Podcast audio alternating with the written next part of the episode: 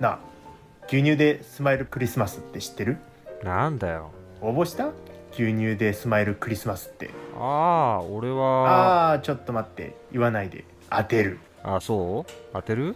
えー、どっちだろう。牛乳でスマイルクリスマス知ってはいるよね。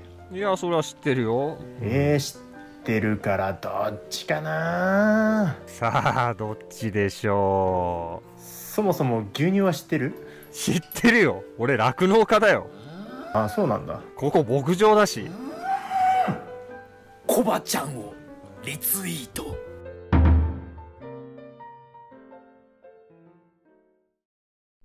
はいどうも皆様こんばんは。岡山小橋ランドのコバちゃんでございます。この番組は U ターン酪農家のコバちゃんが酪農を息抜きしながら生き抜く。そんな話を牛乳に見立てて毎日一杯お届けしております。たまに雑談したりゲスト呼んだり毎週月曜日はミュージックトークしたりしております。ミュージックトークの今月のテーマはクリスマスに聴きたい曲。クリスマスに聴きたい曲でございます。番組で流してもらいたい曲、ご意見ご感想などなど、番組概要欄のリットリンクから入っていただきまして、お便りを送るから受付しております。あなたからのお便り、お待ちしております。はい。ということで始まりました。楽して生き抜くラジオ。本日、牛乳、231杯目でございます。よろしくお願いします。はい。ということで、ただいま、えー深夜の1時13分でございます。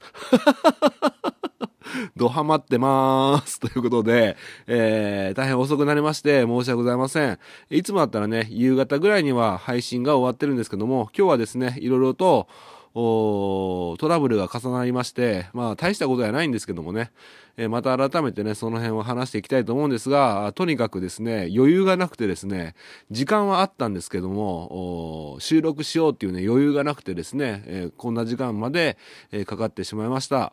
ということで、え今日もね、今日とて、え牛舎の、牛舎の隣のお2階に上がった部屋、まあ、えー酪農現場から、えーお伝え、お届けしていきたいと思います。はい。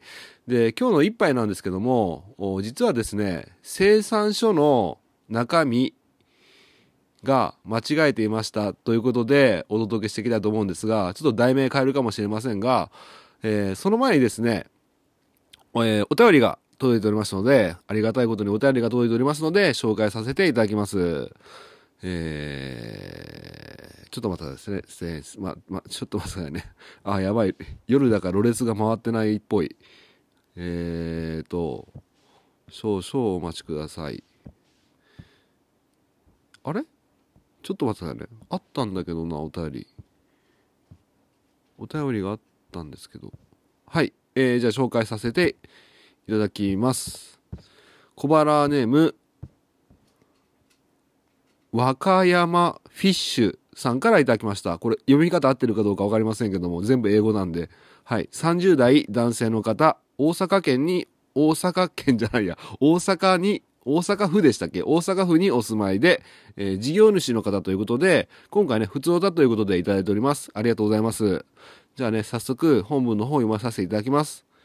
えー初めてお便りします、えーこのラジオを聞き始めてから、運動後のプロテインを牛乳に変えました。えまた、恥ずかしながら、スーパーには牛乳と乳飲料の2つあるのを改めて知りました。コバちゃんの発信で確実に牛乳消費量、う 確実に牛乳消費量増えていると思います。僕も個人事業主で大変な時期が続きますが、どうぞお体に、お体ご自愛ください。とても応援しています。ということで、えーいただきました。ありがとうございます。いや嬉しいですね。で、この方、先に言いますけども、この番組は牛乳の適正価格の販売を求めることを目的の一つにしています。あなたが牛乳1リットル購入するならいくらまで出せますかという質問に対して、え300円ということで、えー回答いただいております。ありがとうございます。はい。ということで、この方、事業主の方で、えー酪農関係の方ではないのですが、同じですね、まあ事業主、まあ酪農も事業主ということで、えー大変だという、同じようにね、大変だということなんですが、僕の番組を聞いていただいて、えー牛乳の価値が高まっていただいたという内容だとは思うんですけども、ありがとうございます。プロテインを牛乳に変えたということで、これめちゃくちゃいいですね。嬉しいですね、本当に。うん。いやー、そうか。コバちゃんの発信で確実に牛乳消費量増えてると思いますっていうことで、いや、僕自身ね、まあそういうつもりで番組配信してはいるんです、当然ね。えーそっちにそういう風につながればいいって思ってるんですけども、なかなか自分で毎日やってると、どうも麻痺してくるというか、わからなくなってきちゃうんですよね。うん、迷子になっちゃうというかね。まあそういう迷子さもね、番組内で伝わってると思うんですけども、まあたまにね、こういう風なお便りをいただくと、あ、自分は間違ってなかったのかもしれない。うんこのまま自分が思うように進んでいけば、こういう風に応援してくれてる人が増えていくのかもしれないってね、少しね、勇気をいただきます。本当にありがとうございます。えーご住所いただいておりますので、えーステッカーの方をお送りしますので、少々お待ちください。で、昨日ですね、ステッカーを送る作業をしてたんですけども、えー結局まだできてないんです。で、結局今日もこの時間なんで、ごめんなさい。皆さんもう少々お待ちください。で、あ、そうだ、あと一つですね、あの、ステッカーが欲しい方は住所書いてくださいって言ってる、書いてあるんですけども、あの月に何度か送ってくれる方いらっしゃるじゃないですか。その人も、ちょっと自己申告で、えー申し訳ないですけど、自己申告で、ステッカーが欲しい時は、毎回住所書いてもらいたいんですよ。申し訳ないんですけども。ちょっと、お便りが結構ありがたいことにいただいただいておりまして、結構探すのが大変になっちゃって、住所欄みたいなの作ればいいんですけど、なんで、あの、住所、例えば2回目、今月2回送め、に、えっ、と、2回送ったと、えー、ダメだ。2回お便りを送ったとして、1回目は住所が書いてあって、2回目は書いてなかったってなったら、1回目しか送らないようにします。すいません。あの、上から目線ですいません。えーそんな感じで、あの、最大月4枚までにさせてください。はい。すいません。あの、数に限りがございますので、あとなかなかね、僕がこう書き物が苦手なもんで、えーいっぱいになっちゃうといっぱいいっぱいになっちゃうんで。ね、希少性を持たせ、少々希少性を持たせたいと思いますので、よろしくお願いします。はい。ということで、えーあ言い方合ってると思うんですけども、えー和歌山フィッシュさん、どうもありがとうございました。はい。お仕事頑張ってくださいね。はい。そんな感じで、え ー早速ね、今日の一杯、ちょっと今日はごめんなさい、短めで終わらせたいと思うんですけども、今日の一杯に移っていきたいと思います。えー先日ですね、10月分の入大生産書の内容をお届けしたと思うんですけども、えー合計振込金額が、えー、43,708円とお伝えしたんですが、えー一応銀行には間違いなくこの銀額は振り込まれます。はい、振り込まれるんですが、えー実はですね、あの、一つ見落としてまして、ちゃんと伝えれてなかったなということがありまして、えーもろもろ、この43,708円っていうのは、えーなんて言うんだろう、補助金系のやつが入ってるんですよ。補助金系。だから、まあ、振り込まれる。まあ、まあ、仮に赤字でも、この分は残って振り込まれるってことなんですね。で、えー実はですね、控除不能額っていうのを、が、今回、ほあったんです。その金額がですね、まあ、要は赤字分ですね。あのーこの金額を組合まで、えー持って行ってください。えー振り、もしくは現金で持ってってください。もしくは振り込んでくださいっていう額が、え発表します。9万41円。9万41円、えー振り込まな、あ、現金で、えー先日ね、持っていきました。しかも妻に持ってってもらいました。